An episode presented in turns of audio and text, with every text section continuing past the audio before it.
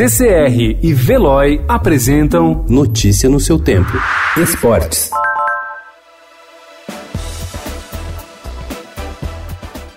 O futebol brasileiro não é lá dos mais ricos em pesquisas e estudos estatísticos. Por essa razão, muitos dos debates giram em torno de percepções. Nos últimos anos, uma das impressões é a de que parcela considerável dos profissionais dentro de campo abusa do consumo de álcool. Se faltam estatísticas brasileiras, um estudo divulgado em 2015 pelo Sindicato Internacional dos Profissionais do Futebol proporciona uma noção sobre a extensão do quadro. Em um universo de mais de 800 jogadores e ex-jogadores, retratou-se que 9% dos atletas em atividade e 25% dos que já pararam de jogar reconhecem que consomem bebida alcoólica em excesso. O presidente do Sindicato dos Atletas Profissionais de São Paulo, Rinaldo Martorelli, disse ao Estadão que já conversou com o Diese para elaborar um perfil do jogador de futebol do Estado que contemple dados como suas origens, hábitos e até vícios como o alcoolismo. Revelado pelo Botafogo de Ribeirão Preto, o ex-jogador Cicinho, que jogou no São Paulo, na Europa e na seleção, faz um depoimento ao Estadão sobre o álcool e o futebol. O ex-lateral diz: Percebi que estava exagerando quando perdi o prazer de jogar.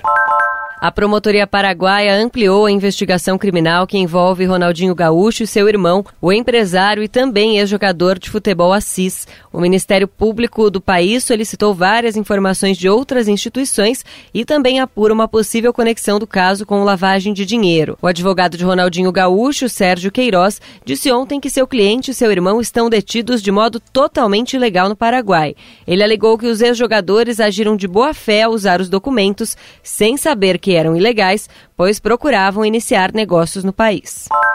Atuando com o time reserva, o São Paulo perdeu para o Botafogo por 1 a 0 neste domingo em Ribeirão Preto pela nona rodada do Campeonato Paulista. Didi marcou o gol da vitória botafoguense no segundo tempo. O objetivo do técnico Fernando Diniz foi dar um prazo maior de recuperação física para os jogadores, que atuaram na altitude de 3.825 metros acima do nível do mar, em Juliaca, na derrota por 2 a 1 para o Binacional.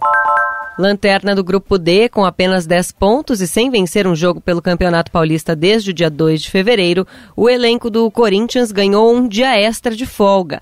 A programação inicial visava folga ontem e reapresentação hoje, mas o clube divulgou que os atletas vão retornar aos treinos apenas amanhã. Hoje resta ao corintiano torcer para que o Red Bull Bragantino não some pontos contra a Ponte Preta. Notícia no seu tempo. Oferecimento CCR e Veloy.